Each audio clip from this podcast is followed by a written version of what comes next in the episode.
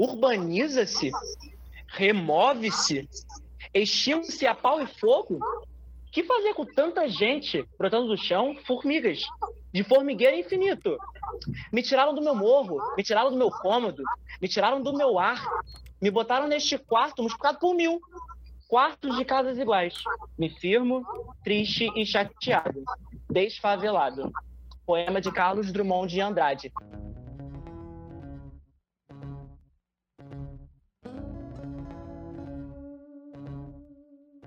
Gente, bom dia, boa tarde, boa noite. Eu sou o Gabriel, a Clarice também está aqui. É, nós, estamos, nós estamos entrevistando a Mônica Clens. Mônica, por favor, corrija se Mônica. a gente falar o seu É, pois é. A Mônica que é formada em medicina pela Souza Marques em 1986, especializada em oncologia clínica no INCA e recentemente, em 2018, graduada também no curso de cinema pela Estácio. Já trabalhou como produtora, diretora, pesquisadora e roteirista de ficção de curtas, documentários e animações. E é diretora do documentário premiado Jardim Singular, de 2017. Né? Se tu pudesse falar um pouco mais sobre você, Mônica, e sobre a motivação de estudar cinema depois de tanto tempo na medicina?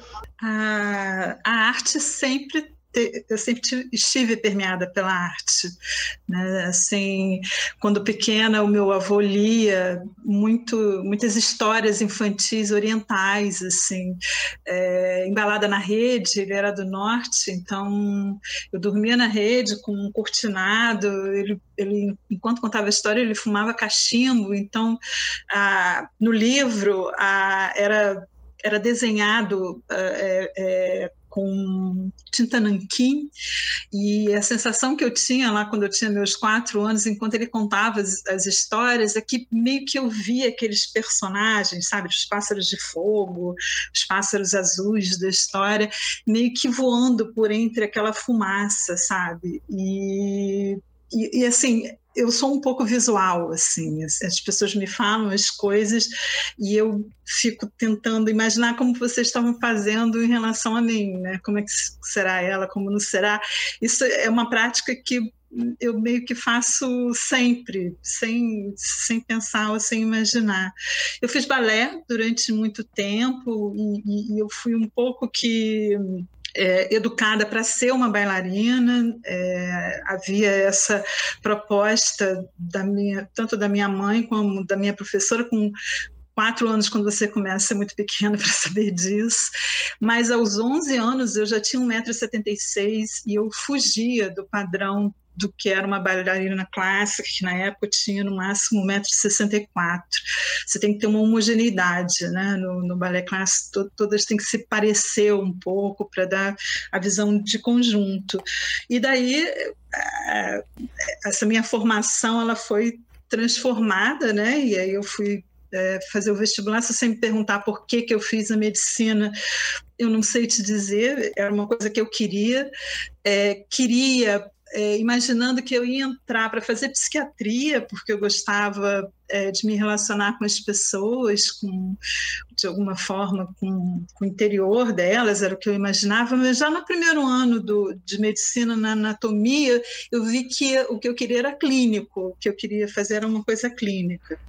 Apesar disso, a partir do terceiro ano da faculdade, eu comecei a estagiar em obstetrícia, muita gente acabou nascendo comigo e tem muita Mônica no mundo por conta disso também, porque era através da, da obstetrícia que você começava um pouco a, tua, a sua vida acadêmica. Logo depois eu fiz uma, é, comecei a estagiar na cardiologia e eu já já queria ser cardiologista, imaginei ser cardiologista, é, fiz minhas minhas provas todas de residência para cardiologia, para cardiologia, mas no último ano da, da, da faculdade eu estava no internato, que é um, a, o último ano da faculdade de medicina, ele é prático, a gente atua dentro de um determinado hospital, e um, um residente me perguntou por que, que eu não fazia um determinado concurso que estava tendo para aquele hospital. E o concurso era para um oncologista. E eu disse para ele uma. É, eu respondi de uma forma que eu não deveria ter respondido que mudou a minha vida. Porque na época havia é, uma médica que trabalhava já lá de uma forma oficiosa, que disse que aquela a vaga de alguma forma tinha sido construída para ela. Eu falei assim, ah, eu não vou fazer isso porque já tem dona a vaga. E aí o meu chefe me chamou de covarde, falei assim que isso não era maneira de pensar, que isso era um discurso de perdedor. Fiquei muito irritada, é, me inscrevi na, na, na, na prova, era o último dia passei. E a gente tem que aprender a como que a gente responde né, as questões e como que a gente se coloca no mundo também, né? É, eu sei que depois que eu disse que eu tinha feito a inscrição, ele falou assim, se não passar, finge que eu não existo, assim, porque agora você tem a obrigação de passar. A prova era um mês depois, eu fiquei que uma maluca, mudei completamente o meu rumo, né? Estava estudando cardiologia para fazer oncologia amo oncologia, é, é uma profissão é, é, muito que exige muito de você, é, é, tanto intelectualmente, porque é uma, uma ciência que muda muito, né? Você está é, sempre se renovando, tem sempre quebra de, de, paradigmas. Hoje eu recebi um texto dos os 100, as 100 pesquisas que foram paradigmáticas para a oncologia. Se pensar que ela nasce é, depois da guerra, né? A oncologia ela tem a ver com a descoberta da mostarda nitrogenada, que era considerada uma arma de guerra. A guerra termina em 45, mas até 49 não se tinha muita certeza se essa guerra tinha terminado mesmo ou não. E isso ficou um pouco meio que escondido, né? camuflado para que você poder que pudesse ser potencialmente um, uma arma de guerra. Então é uma ciência que que, que começa na metade do século XX e então é, é muito nova e ela tem muito ainda a aprender e é também, é, de alguma forma, muito pessoal, porque diferente do que as pessoas imaginam, e sempre vem a, a oncologia relacionada com pacientes terminais, o paciente oncológico ele vive muito tempo, e ele vive muito tempo em acompanhamento médico. Então, a gente eu tenho pacientes há 20, 30 anos comigo. Então, você evolui e, e, e, de uma forma muito próxima, às vezes vendo é, semanalmente, mensalmente, uma vez por ano. É, você se torna muito próximo das histórias de vida, das experiências de vida, de outros pontos de vista. E, de alguma forma, isso liga um pouco a medicina ao cinema. O que a gente faz é um pouco isso, né? É um pouco é, expressar vida, né? Mesmo quando a gente está expressando a morte, isso também é vida. É, então, essa é relação um pouco entre a medicina e o cinema. Eu, eu em um determinado momento, desenvolvi é, vitiligo, psoríase, que são lesões cutâneas é, que estão relacionadas com estresse. Sou muito workaholic, em demasia, cheguei a trabalhar 100 horas semanais no, no hospital e me convidaram é, a fazer coisas que eu gostasse, que fossem lúdicas e que não tivessem dentro desse universo da medicina. É, a primeira coisa que eu pensei foi em voltar para o balé, porque era o que eu gostava. Voltei já adulta, lá com meus 37, 36, 37 anos, é, fazendo dança flamenca cheguei a me, me apresentar com flamenco de rua, em bares, em chás de, de, de, de caridade, enfim, em aniversários. É, então, assim, a, a, minha vida médica, ela, ela não foi. Eu, eu, tenho uma vida médica e depois eu tive uma, uma, uma vida artística. Não, ela é entremeada as coisas um, pouco que acontecem dessa forma comigo. Eu tive que deixar o flamenco quando eu comecei a desenvolver artrite por conta da psoríase e fiquei muito tempo acamada. Eu cheguei a ficar oito meses de, de cama e eu não conseguia. A única coisa que eu conseguia fazer era ler e mesmo assim não conseguia durante muito tempo. Então eu acabei mudando do, do romance da prosa para uma leitura mais poética, porque a poesia poesia você lê um trecho e você tem uma vida inteira para elaborar aquilo. E depois que eu passei por isso, é, eu acabei fazendo poesia falada com Elisa Lucinda durante uns quatro, cinco anos, que é o método dela é uma forma de você interpretar as poesias, você escolhe o, o poema que você quer dizer, e, e, existe toda uma elaboração, às vezes são quatro, seis meses de, de elaboração até você estar tá madura para colocar aquele poema de uma forma expressiva. Daí eu senti a necessidade de começar a escrever poesia, fui fazer aula com Carlito Azevedo, também fiz durante uns quatro, cinco anos. Numa, num período de mais ou menos quatro meses, eu não tinha, eu não tinha é, é, workshop de poesia, e aí surgiu a possibilidade de eu fazer um workshop de roteiro para teatro, no teatro contemporâneo. E aí eu fiz porque era um tempo que eu tinha livre, gostei de fazer o roteiro para teatro, era a, professora era mais da parte de comédia, que não é muito o meu barato, mas de qualquer forma eu acabei fazendo uma pós-graduação em roteiro com Mônica Frota na PUC, que foi muito legal e, e me, me abriu um mundo para o audiovisual.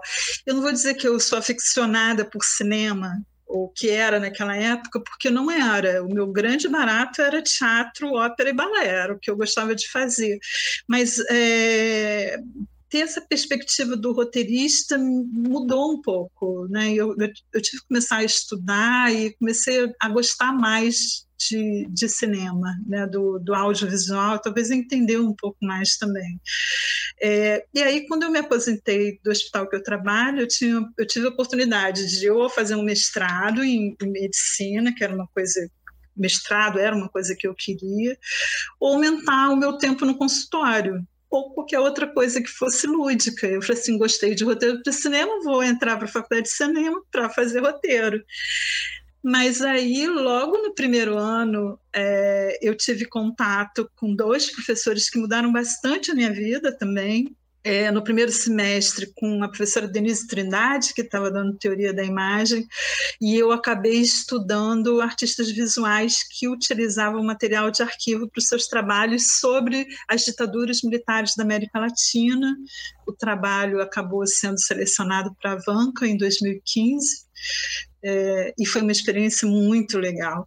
Logo depois dessa experiência, no segundo semestre do primeiro ano ainda, é, o professor de som, Guilherme Lima, ele é, é, pretendia fazer uma iniciação científica e convidou alunos que quisessem participar com ele dessa iniciação e era sobre um cineclube com imagens de arquivo de cineastas com, com, a minha a minha função era fazer uma metodologia fiz uma metodologia qualitativa vários aspectos e, e aí três meses depois que a gente já estava fazendo isso eu falei assim Mônica é, o, a, como é que se fala? O relatório que, que você pede que as pessoas façam depois que assistem os filmes, é, mais as filmagens que a gente faz sobre as rodas de conversa sobre os filmes, já é suficiente para fazer um relatório qualitativo dessa, dessa pesquisa. E eu tinha também proposto um festival de filme de arquivo universitário. E aí é, ele falou assim: vamos transformar isso numa extensão, num curso de extensão e aí nós fizemos esse festival universitário de, de filmes de arquivo, é, que também acabou pesando bastante é, para mim. Em, do, em 2017, é, é, 2017, né? Em 2017, é, teve um pitching é, e aí eles escolhem cinco alunos para irem para o pitching. Eu fui um dos alunos que foi escolhido. Tinha um roteiro sobre ficção mas eram escolhidos dois que iriam é, realizar o filme pela escola. Eu não fui escolhida. Meu professor de roteiro me chamou então e falou assim: Mônica, é, o teu roteiro tem que ir para o edital Elipse. O negócio vai até, sei lá, acho que eu tinha menos de uma semana, não sei se eu tinha três dias, um dia, enfim, leva para lá. Eu fui tentar melhorar o roteiro, porque era a história de uma arquiteta, e eu fui ler um urbanista chamado Rempulas, e ele ele perguntava se todas as grandes metrópoles não eram como todos os grandes aeroportos, todos eles iguais.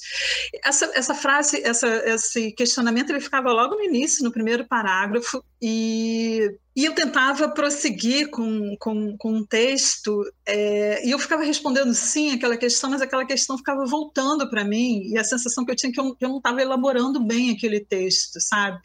E eu, eu disse vários sims, até que em um determinado momento eu assim, não, por que, que precisa ser assim? Né? Por que, que é assim? E aí o Jardim Singular, ele, ele aparece e ele surge nesse momento em que eu digo não a essa a essa, a essa pergunta. Eu falei assim, não, a gente tem muitas singularidades é, em uma determinada cidade.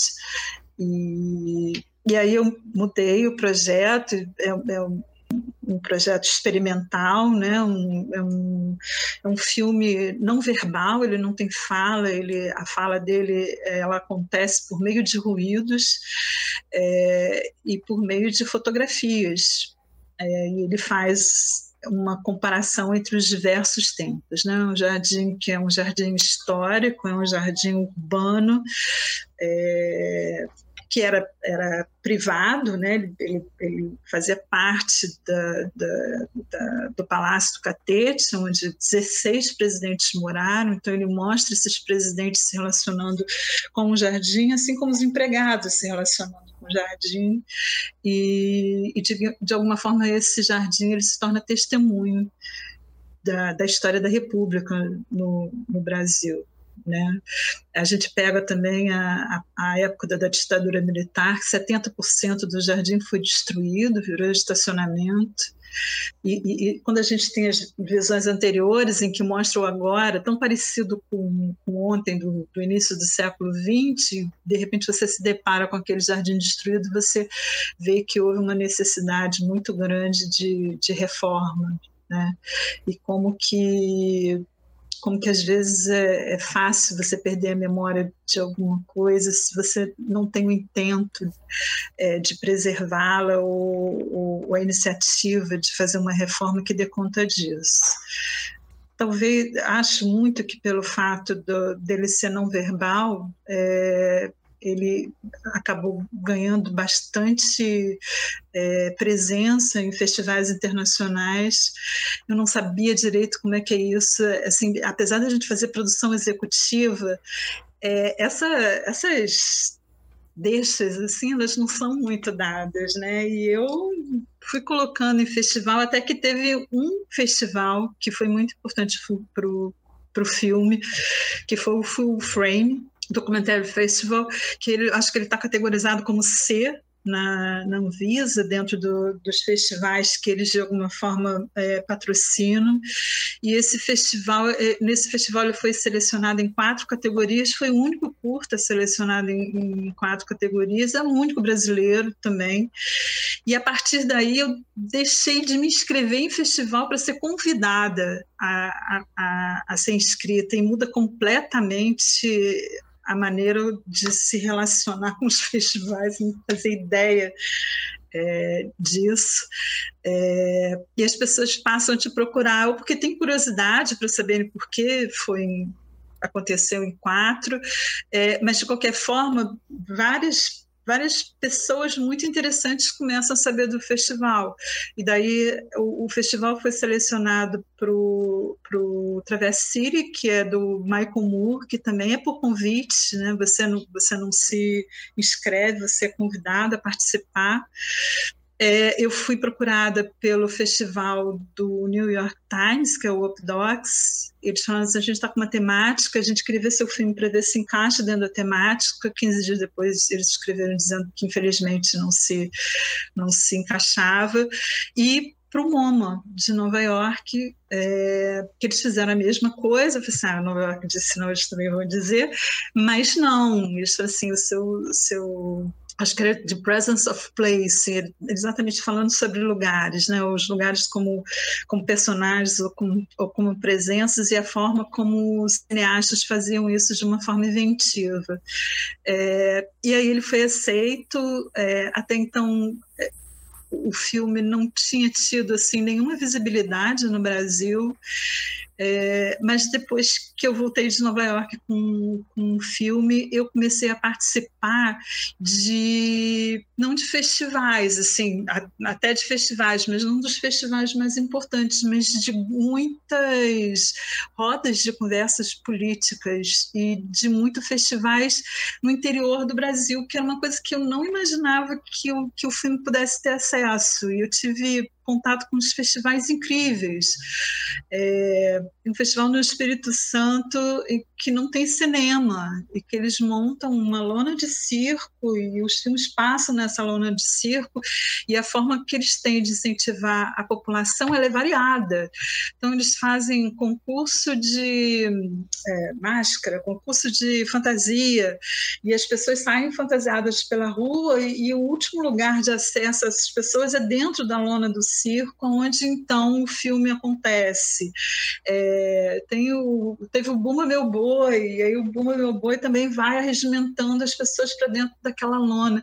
Foi muito, muito, muito, muito legal participar disso. Participei no interior do Rio Grande do Sul, que tinha, a cidade tinha um único cinema, por um desejo pessoal da, da, da, da pessoa que construiu o cinema para uma população, para uma cidade que não ia ao cinema. Então, assim, ele, ele, tem um cinema que talvez a gente não tenha no Rio, em 3D, inclusive, é, mas cuja população não tem a cultura de ir ao cinema. Então, ele faz um festival em que ele convida as escolas é, públicas no entorno da cidade para que se desenvolva uma cultura de do cinema e, e um possível público no futuro que é muito legal também, né? É, é muito interessante.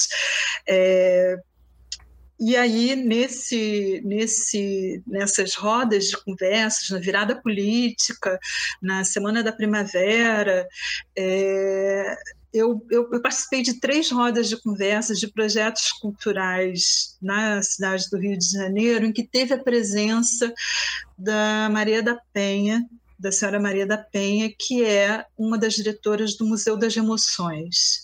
E, e aí é, nos conhecemos e eu tive é, o prazer de conhecer o que é o projeto do Museu das Emoções eu tive muita empatia, eu não sei se essa é a palavra, mas muita uma necessidade mesmo de estar um, um, mais junto do projeto de alguma forma. Eu comecei estudando sobre nova museologia, sobre museologia social, eles se consideram como museus de, de território.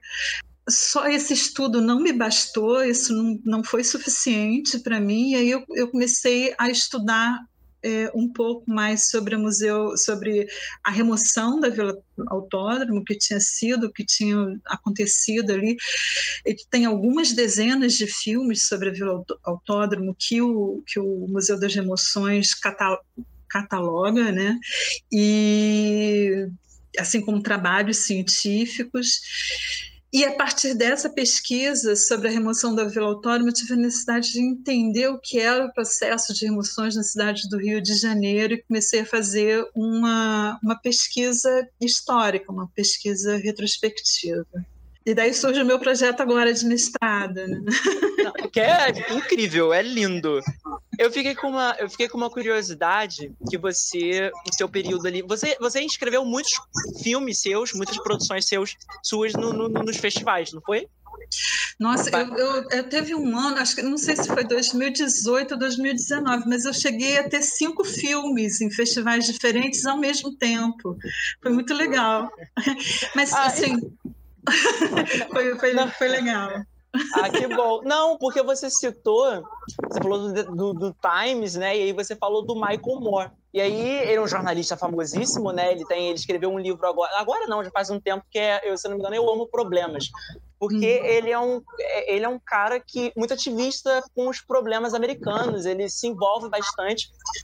E aí eu queria saber com você se nos seus festivais, quando, é, nos seus festivais, você pegou essa influência do Michael, de outras pessoas assim, e se você representava, você tentava representar essas causas brasileiras, assim, e, e, e se essas causas brasileiras eram a, a, a questão da, da discriminação do pobre, da, é, da, fave da favela, da expulsão da favela, e mais lá para frente nós vamos falar da, da, Vila, é, da Vila Autódromo.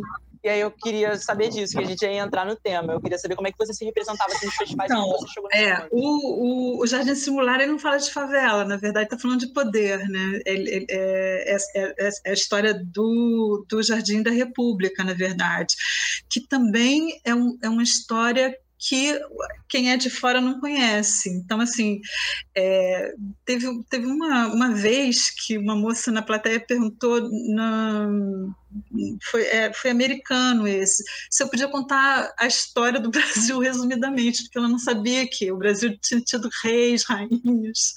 É, e aí eu falei assim: não, eu, eu não tenho como te contar a história do Brasil, sei lá, em cinco minutos, mas eu tenho como fazer uma linha do tempo do, da história do Jardim Singular, que começa no final do século XIX.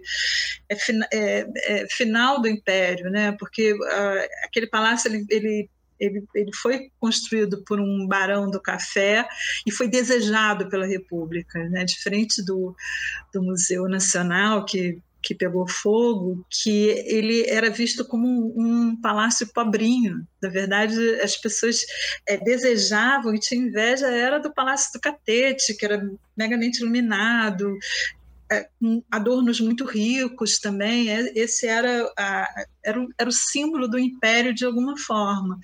E, e foi exatamente o que a Primeira República quis para ela. Né? E foi onde ela se instituiu. É, isso eu acho que dá para pensar e refletir sobre isso. E, e de alguma forma, é, isso foi feito. É, e acho que é bom, né? Acho que é bom quando alguém tem curiosidade sobre o teu país, sobre o que está acontecendo e, e, e, que os temas são relevantes também. Né? Assim, acho que é uma das funções do documentarista e isso eu aprendi muito no Full Frame né, porque eles perguntavam praticamente para todos os documentaristas, a maior parte já tinha feito o filme há seis meses, um ano, alguns há dois anos, é, como é que estava a relação atual do, do do documentarista com o seu objeto de pesquisa. Para eles é importante de que haja esse ativismo, de que, que isso seja uma causa para o documentarista. Né? É um é festival tinha representante da ONU, era uma, uma coisa assim, bem, é, é bem complexo, né? você tem uma responsabilidade muito muito, muito grande quando você põe o, teu ponto de vista em relação ao real.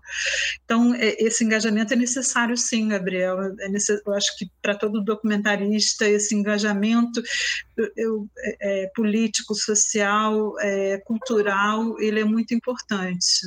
Bom, em relação, em relação às favelas, esse é o meu estudo atual, né? o que eu estou fazendo atualmente. Meu, o meu desejo, meu projeto de pesquisa, que foi aceito no, no mestrado, era fazer um metadocumentário imersivo. Então, é, o usufruidor da experiência ele seria como um assistente de direção meu e ele, ele estaria se relacionando é, comigo e, com, e, com, e da forma como é, o processo se dá até a realização do, do, do documentário.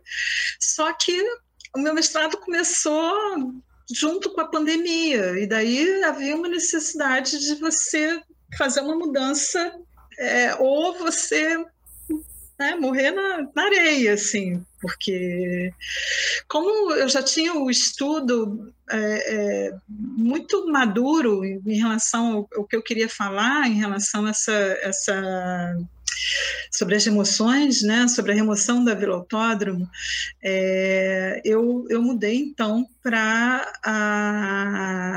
o Museu de Mundo Estilhaçado. Então, eu resolvi fazer é um projeto imersivo de 360 é, graus também, é, mas um, uma falsa ficção. É, o Museu de Mundo Estilhaçado é uma falsa é, ficção, é como se é, o usufruidor da experiência fosse só uma consciência num mundo pós-apocalíptico. Nada restou não ser fragmentos de memória, ele é uma consciência, ele vai se relacionar com um fragmento da memória e fazer uma, uma viagem espaço espaço temporal sobre a remoção da Vila Autódromo. Esse, esse foi o intuito do trabalho.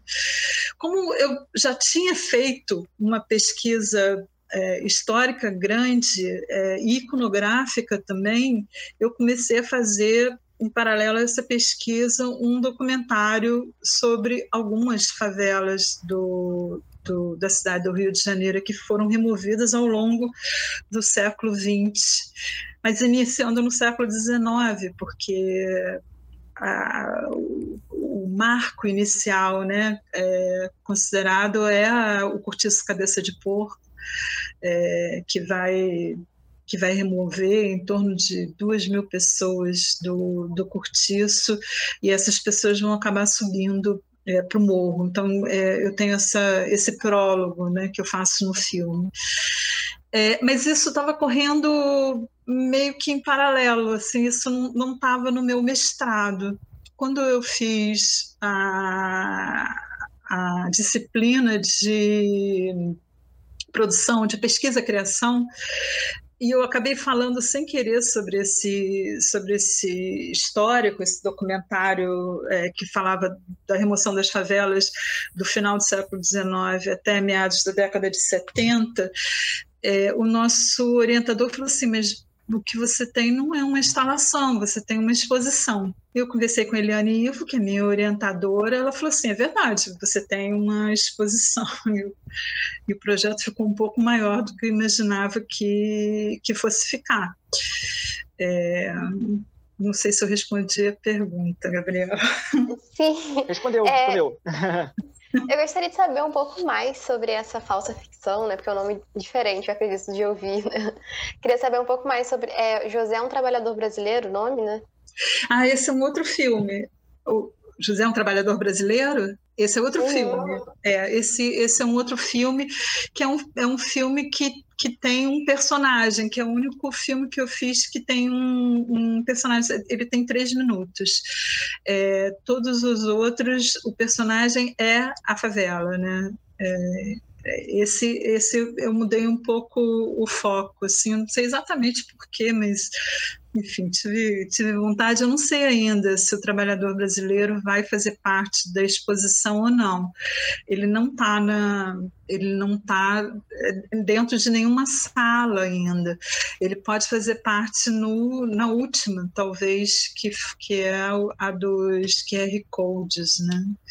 Cada a minha a minha premissa foi de fazer com imagens técnicas, quer dizer, de, de fazer essa exposição com imagens técnicas. Então, a a parte que é essa da, do, do, final do século XIX até décadas de 70 é feita com imagens do Correio da Manhã, que são imagens jornalísticas, né? são reportagens, que a princípio deveriam ser é, impessoais, mas eu acho um pouco impossível de você não ter um ponto de vista de uma determinada época e de um determinado repórter ou repórter fotográfico. É, e isso ela, ela é bem visível no desmonte do Morro de Santo Antônio.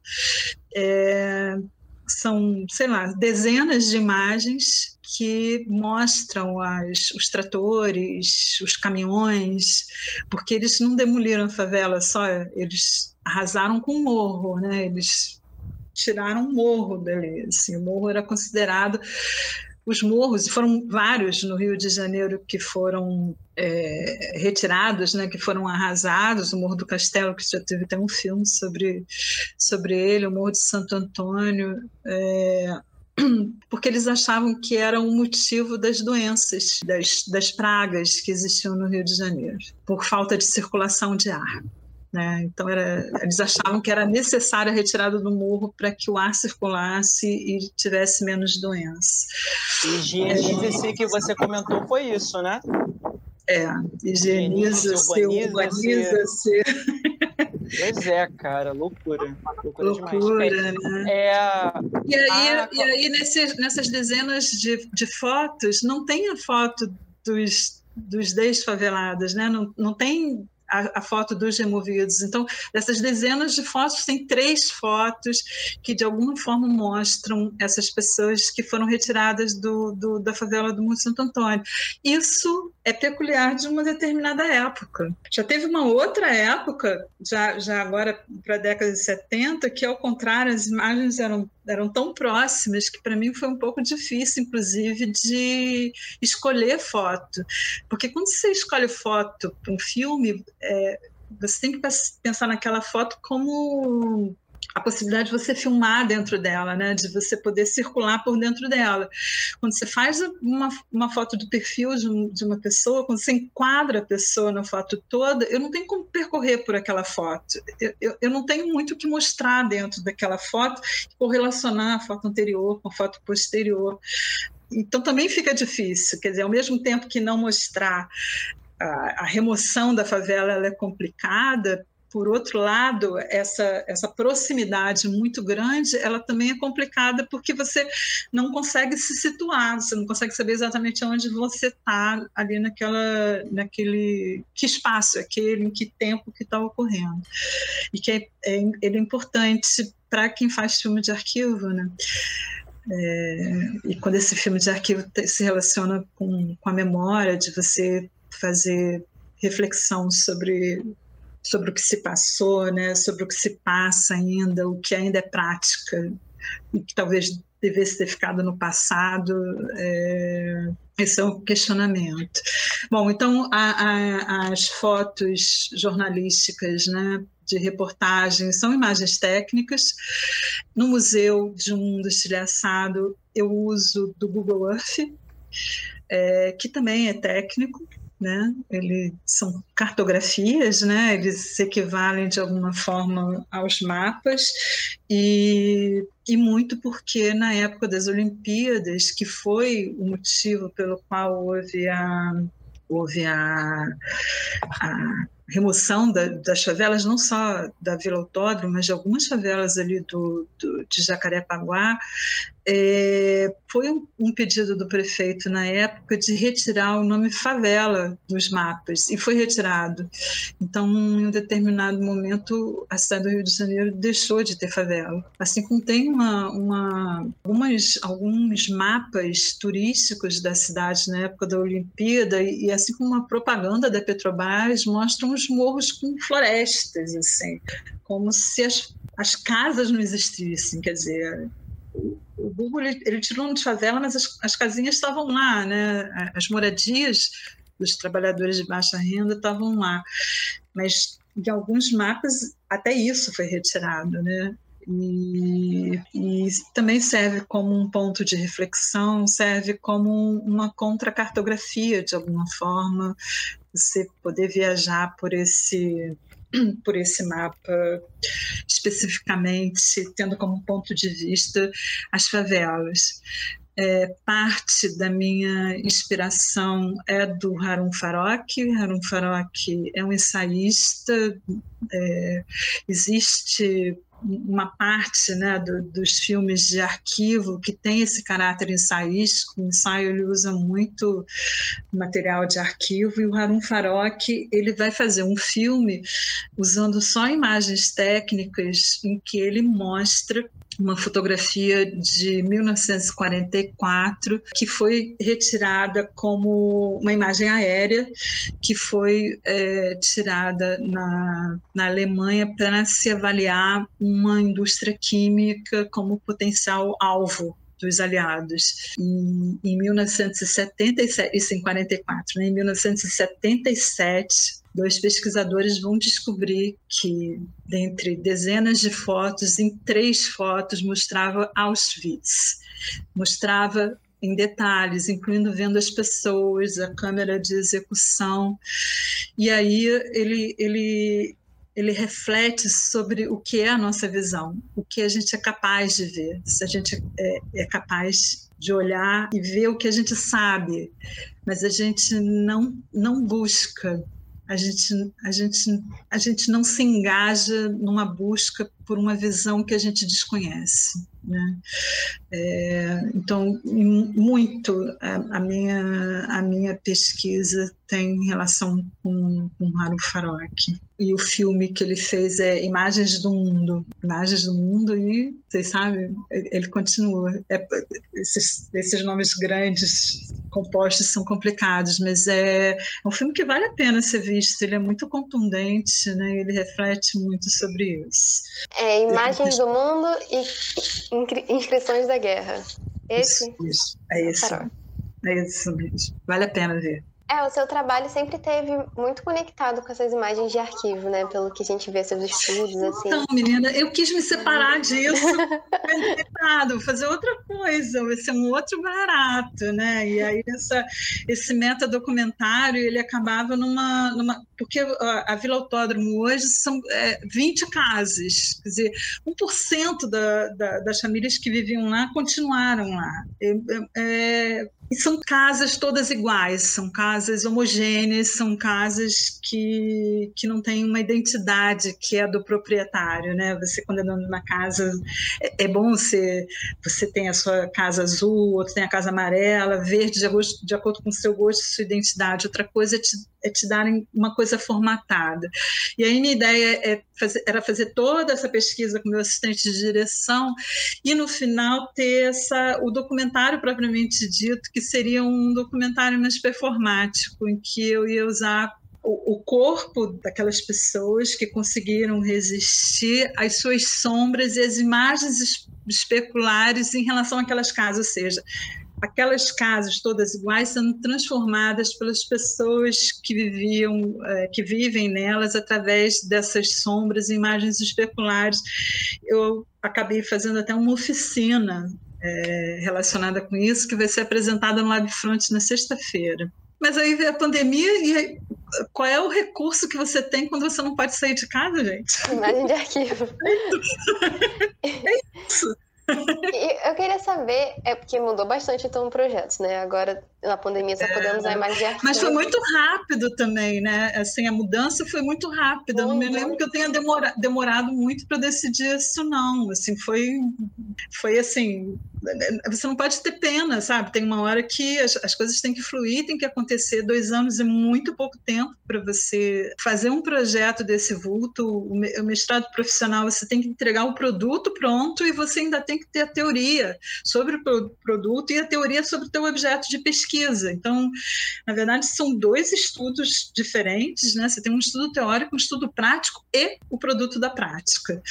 É, e aí eu, eu, eu procurei fazer as disciplinas de forma tal que cada disciplina pudesse me agregar valor ao que ao meu objeto de estudo. É, por exemplo, é, um seminário de extrativismo do professor Denilson Lopes é, que ele falou muito sobre extrativismo em Minas, né, da retirada de, de riquezas nossas assim do solo, de você fazer um humor negativo, né, um, um, de você transformar uma montanha num, num grande buraco.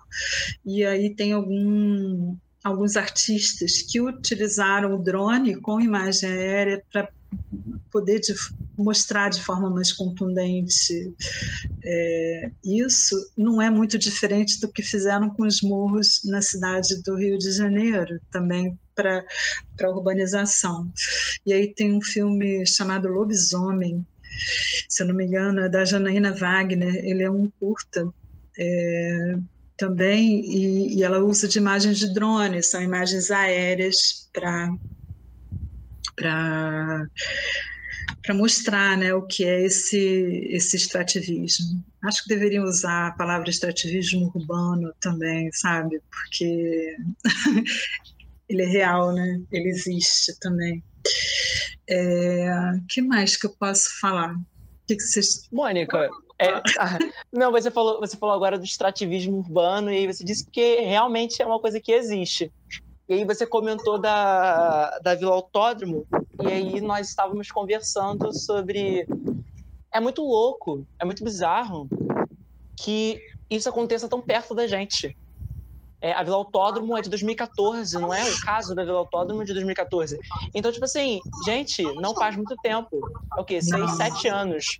Não. Então, e no seu, na sua pesquisa, você traçou uma, um paralelo muito, é, é, muito bem feito, que é desde quando começou a se formar o conceito de mendigo, de, de, popula de, é, de, de, de, multidão, de multidão, de multidão. E você falou de, da galera de Canudos, muitos imigrantes, se não me engano, deu um número que foi 1,3 milhões é, é, de, de escravos, né? Que chegaram aqui e o, o, o Rio era o, o, centro da Revolução Industrial. Enfim, daqui.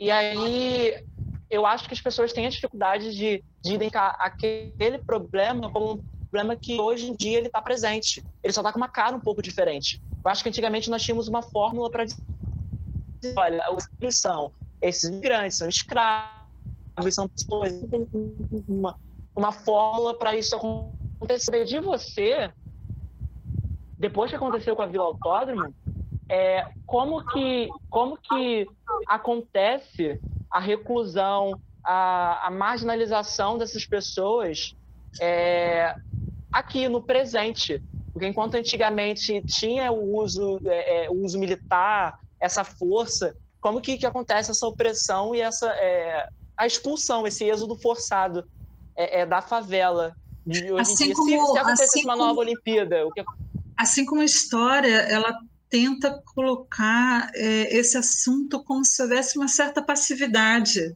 desses trabalhadores que, que utilizam o morro para ter alguma moradia, que não é possível com o que eles ganham. É, se você for pensar na revolta da vacina, né, a gente tem as pessoas tendem a correlacionar a revolta da vacina que aconteceu com o que está acontecendo com a vacina agora e não tem relação. As coisas não, uma coisa não tem nada a ver a ver com a outra, né?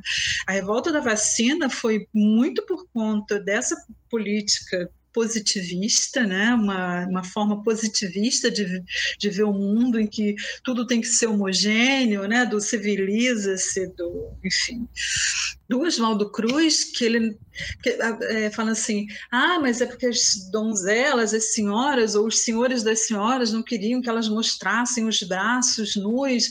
Não foi só isso, sabe? Ele queria tirar 10 mil pessoas das suas casas, que eram humildes, que eram pobres, queriam deixá-las sem casa, sem dar nenhum tipo de remuneração por conta da vacina. Então, a revolta da vacina, ela acontece lá na saúde muito por conta disso, muito por conta do, do, das pessoas terem medo de serem é, removidas daquele lugar. Já tinham sido antes, né? Era estava é, muito próximo uma coisa da outra.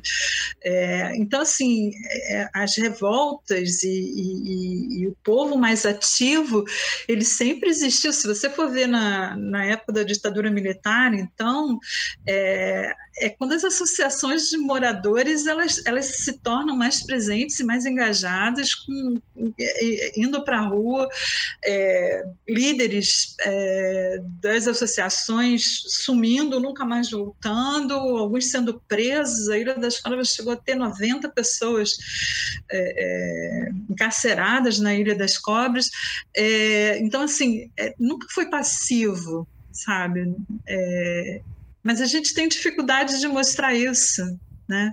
Fica, fica mais fácil dizer que existe uma certa indolência ou passividade, ou malemolência. Isso não corresponde ao real, né? ao, que é a história, assim. E é fácil a gente esquecer da história. A gente a gente tem essa essa visão de que como a gente tem uma história de de colônia e que a gente quer apagar, assim a gente quer apagar como se pudesse ser feito isso, toda uma história que não é tão bonita assim, né? Que não é tão legalzinha assim.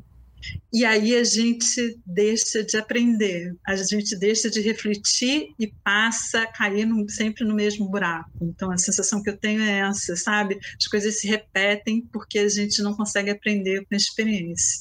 E a gente não precisa ficar passando pelas mesmas coisas. Tem algumas coisas que eu acho que são, são meio absurdas, assim. As, as casas que vão ser removidas, elas, elas recebem uma, uma numeração. É, você, elas são pichadas, né? elas são pintadas e elas recebem uma numeração. Como você marca seres viventes que vão para abate, sabe? É, eu, eu na semana, acho que deve ter o quê? Um mês mais ou menos, eu conversei com o Luiz, que é o marido, é o marido da, da, Maria da Penha, é, se ele tinha fotos ou filmes de, dessas marcações sejam sendo feitos. Ele falou assim: Mônica, doloroso demais é, ver isso, e eu acabei não fotografando como, como eu devia, né? Não, não, não não colocando na memória muito isso. Mas por que fazer isso, sabe? Por que, por que, que isso tem que acontecer? Porque não pode ser feito de forma diferente? Por que, que a gente ainda tem que marcar é, as coisas? E um pouco do, do, do que é o terceiro a terceira é, imagem técnica que eu uso é o QR Code muito para falar dessas marcas, sabe? Dessas marcas que são colocadas assim para causar um arrasamento ou uma destruição é, que não é total, assim, eles eles marcam a casa, eles fazem buracos nas paredes e eles deixam é, aquela, aquela, aqueles destroços à vista para que que, que esses destroços pressionem a, as pessoas que não querem se mudar e de alguma forma isso é, é uma guerra psicológica, né? Tem uma guerra psicológica nesse nisso que eu acho que é, com possibilidades de, de, de, bichos, né, começarem a, a, fazer parte ali daquela, daquelas juninas, de ser perigoso para as crianças que brincam ali naquele entorno, não é uma prática necessária, já era alguma coisa que tinha que ter sido repensada e rediscutida é, há muito tempo, né?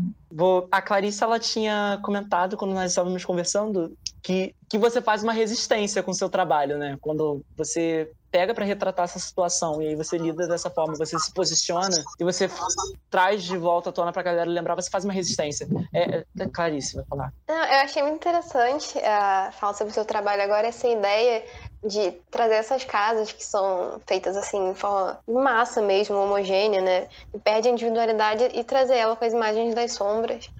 Me lembrou, inclusive, um projeto da, da fotógrafa é, Cláudia Andujar, Andujar, né? Que ela tem esse projeto também de, de fotografar, se não me engano, na tribo Yanomami, que ela vem de família judaica que sofreu com essa questão da, da, guerra, obviamente, e que na época eles eram muito marcados, né? Igual você falou das casas que são marcadas para destruição, os judeus também eram, né? Com números. E ela, nessa área indígena, ela fotografa as pessoas, marcando elas também, mas eram projetos é, a ver com a medicina, me lembrou isso também, para poder ajudar a, o combate a doenças, a vacinação naquele local. Então ela fotografa as pessoas, ela não fotografa só como como objetos, né? Tem uma, se você vê as fotos, você vê uma individualidade em cada um, na forma que cada um se apresenta naquela câmera. E ela usa números, mas porque eles têm uma forma diferente de lidar com a linguagem da gente. Então, em vez de ter os nomes, ela tem esses números. Mas essas imagens, apesar de serem feitas para catálogo, elas não perdem individualidade. Isso me lembrou uhum. muito do seu projeto. E acho que essa é uma forma muito imersiva de ver as coisas. Eu queria saber como agora, na pandemia, usando imagens aéreas, né? em vez de usar a imagem individual das sombras, mas sim imagens aéreas. Como é que você trazer essa imersão, assim, por conta da montagem também? É, é, é, eu acho que a, a, a, imagem aérea, ela se relaciona muito com, a, com o áudio também, né? Então, assim, enquanto eu estou mostrando uma imagem aérea que é uma imagem técnica, o áudio ele ele está falando sobre esse outro mundo que que, que a gente já não tem mais ali, sabe? É, é muito. É, isso é muito presente no seu curso, né? Um jardim singular. É, é, é, o curso inteiro isso. É. é, é, é, uma, é um tipo de montagem que há uma dissociação e eu acho que é uma forma de, mais de reflexão do que de resistência.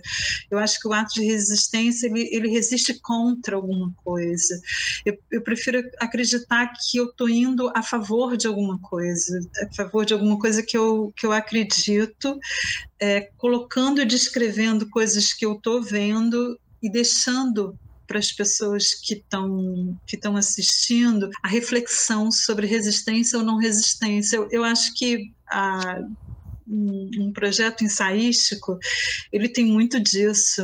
Depende muito do, dos valores, das percepções, da história de vida de quem está assistindo também não acho que seja só um ensaio, não. Acho que para tudo na vida é, é exatamente o que Harun, o Harun Farok é, é, mostrou, a gente vê o que a gente está preparado, o que a gente quer ver, e às vezes as coisas estão na cara da gente, e, e, e meio que a gente tira um pouco do, do, do, foco, sabe? Fica um pouco na margem, assim. A minha, a minha vontade nessa, nessa, nessa experiência de mestrado é, é, é colocar a, a, a câmera nessa direção, nessa, nessa direção dessa, desses desmontes e, e remoções para que as pessoas possam refletir. Eu não sei se é ato de resistência, eu acho que é de insistência. insistência por um mundo melhor, por um mundo mais justo, né? por um mundo em que a gente não fique é, desvalorizando as pessoas ou adjetivando. É, quando você vê as reportagens, é, você vê tantos adjetivos, é uma coisa tão estranha. E mesmo a, se você pegar as duas obras do João do Rio, os dois fragmentos, ele adjetiva muito, né? Os favelados e Olavo Bilac também, né? Ele, ele ele faz crônicas durante oito anos sobre o que foi o Bota Abaixo do, do Pereira Passos, e ele tem sempre uma ideia muito de que as obras vão gerar progresso, vão vai gerar um, uma civilidade, um, um, que vai influenciar culturalmente é, é, a cidade, né, colocá-la é, a nível de Buenos Aires, de Paris, de Londres, enfim. É, e aí oito anos depois ele ele faz uma ele faz uma crônica em que ele fala assim a cidade do Rio de Janeiro tem 800 mil, 900 mil pessoas, mas são sempre as mil pessoas que vão no, no antigo Bar Luiz, que tinha um nome alemão na época, que vão na ópera fulana de tal, e aí ele cita três ou quatro lugares que são os lugares de cultura da época, né? Ele fala assim, são, são as mesmas, ou seja, teve toda essa revolução, teve todo esse arrasamento. Eu acreditei que o progresso ia acontecer e tudo meio que continua igual em termos culturais, sabe? Assim, é, mas levou oito, dez anos para que isso acontecesse, né? Para que houvesse pelo menos um, um, certo desvio do olhar. E, e, o que eu vejo muito é assim, que às vezes passam-se 20 anos, assim, ou seja, a, a, o que aconteceu no início do século XX em relação Praça já estava projetado em 1870, sabe? E aí você pega aquelas ideias que já são antigas, que já são meio arcaicas e, e dá uma polida só naquilo, sabe? E, e joga o, o projeto para frente. Então a gente parece que estamos sempre meio que 20, 40 anos, um pouco, um pouco atrás. E tem gente que está um pouco mais ainda. É, isso é uma, é uma forma de pensar, né? Uma forma, uma forma de se relacionar com o mundo, né? De, de procurar ver valores no, nos outros sem, sem estabelecer o que é nossa identidade, ou seja, eu quero, eu sou identitário é, não comigo mesmo, mas com alguém que eu admiro, que de alguma forma é um mito para mim, é, é, um, é, uma coisa estranha para mim, assim essa essa parte identitária, eu acho que é uma coisa que cada um de nós tem que resolver de uma forma melhor, né? Porque quando se fala de identidade, você está falando de alteridade também, de, né, de respeito à alteridade. Se eu quero que me respeite como indivíduo, eu tenho que respeitar o outro também. Né? Muito bom. Clarice, vai falar mais alguma coisa?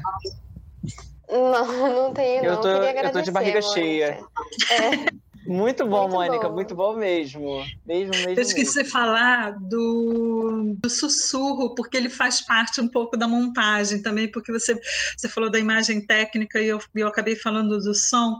E não só o que a gente fala, e eu, e eu utilizo para Jacarepaguá, é, eu, eu, eu falo não só da, da remoção da Vila Autódromo, mas de de, de, de, várias coisas que acabaram sendo removidas também. Jacarepaguá era um lugar muito rico, mas muito rico. E ele começou a ser depredado ele bem antes de se começar a morar, ou de se pensar em morar em Jacarepaguá. Então ele tinha dunas enormes de quartzo. Você consegue imaginar Jacarepaguá com dunas colossais de quartzo. Quartzo, né? ou seja, século XVII já não tinha duna nenhuma, já não tinha quartzo nenhum. Nós tínhamos as nossas, as nossas pirâmides, né, feitas de conchas por homens pré-históricos, né?